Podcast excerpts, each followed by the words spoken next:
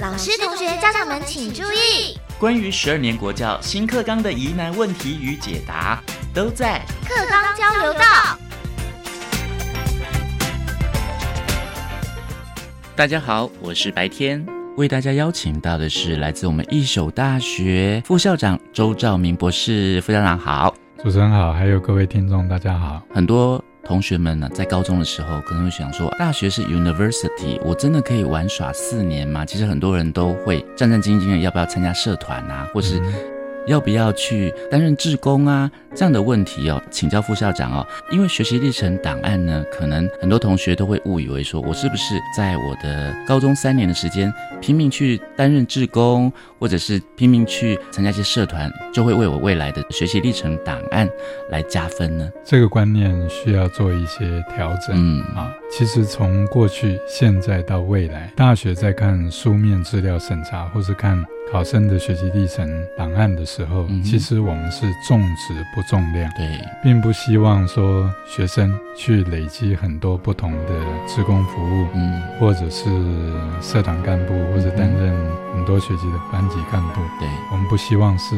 冲量，而是希望。重质不重量。嗯哼，我们比较在意的，就比如说一位同学参加校内的志工服务，嗯，他为什么去参加那一类的志工服务？他的动机是什么？他参加的过程当中，他做了哪一些事情？嗯，然后做了这些事情以后，他有什么样的感想、收获，或是对他自己本身有什么影响？嗯，跟他自己的兴趣、性向跟人格特质之间的关联是什么？这个是我们比较希望能从学生资料里面可以看得到的。的东西，嗯哼，这样是不是高中阶段的时候呢，就要慎选要去参加的这个社团？比方说慈幼社啊，很多人想说哦，就是到育幼院去啊，到老人院去关怀医院里面的病患啊。有的学生会不会觉得说，哎，老师我这样会不会比较投机啊？还是在书审上面看起来都很漂亮？嗯哼，基本上我们还是在意他参与的这个内涵跟动机，动机，还有他的反思。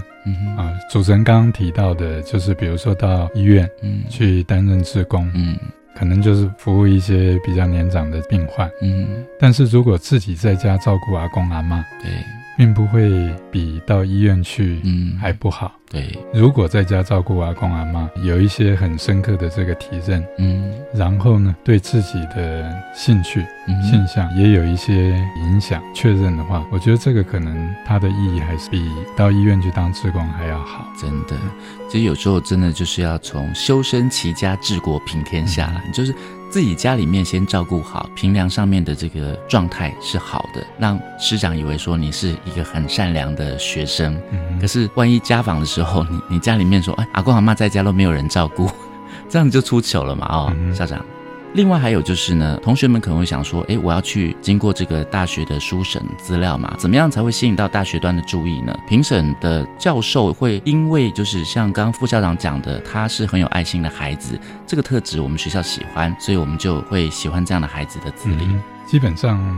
大学是一个专业教育，我们是希望收到兴趣、性向特质跟报考学习吻合的这个学生。啊，因为其实，在很多的调查资料里面都显示，后悔就读原来学系的这个比例都不低。对，在这个情况底下，以现行的状况来看的话，嗯，还是有一定比例的这个考生，嗯，在学测放榜以后，大概是先看落点分析，嗯，先挑学校，再挑学系，嗯哼，啊，所以我们是很希望，就是说，在书审资料里面看到。孩子能够真正呈现自己的人格特质，嗯，自己的兴趣跟性向，对报考的学系也能够有适当的了解，兴趣、性向跟特质跟报考的学系也能够结合在一起，嗯，那这个是我们最希望看到的考生的备审资料。是，请教周兆明副校长哦，就是因为在一零八课纲实施之后呢，就是相对的，在一百一十一年的时候，就会有第一批的大学的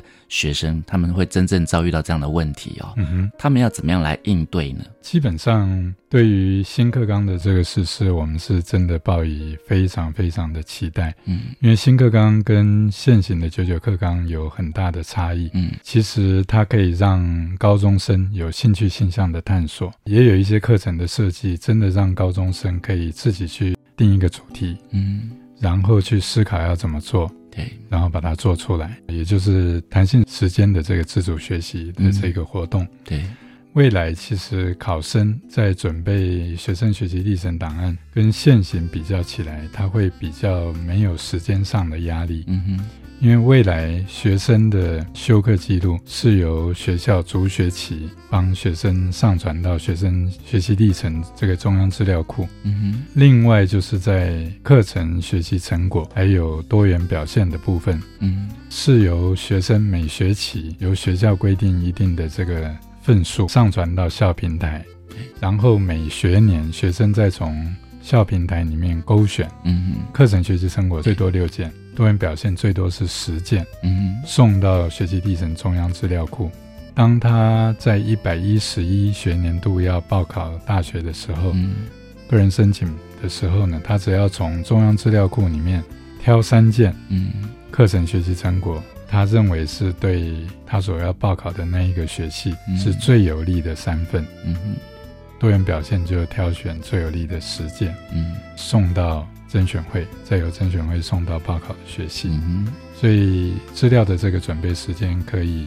不会像现在集中在高三下学期。是，不过副校长，因为这样子的话只挑三件哦，从那么多件挑三件，那是不是学生就会觉得说，我现在参加这个校际的，我参加县举办的，或是市举办的，甚至全国世界级的比赛，都有不一样的积分嘛？不会，第一个就是课程学习成果，嗯，这三件进到中央资料库的课程学习成果，嗯，它有一些规范，嗯哼，第一个就是必须要在校内，嗯，有学分的课程，哦，要经过授课教师认证以后，他才可以送中央资料库。是，至于在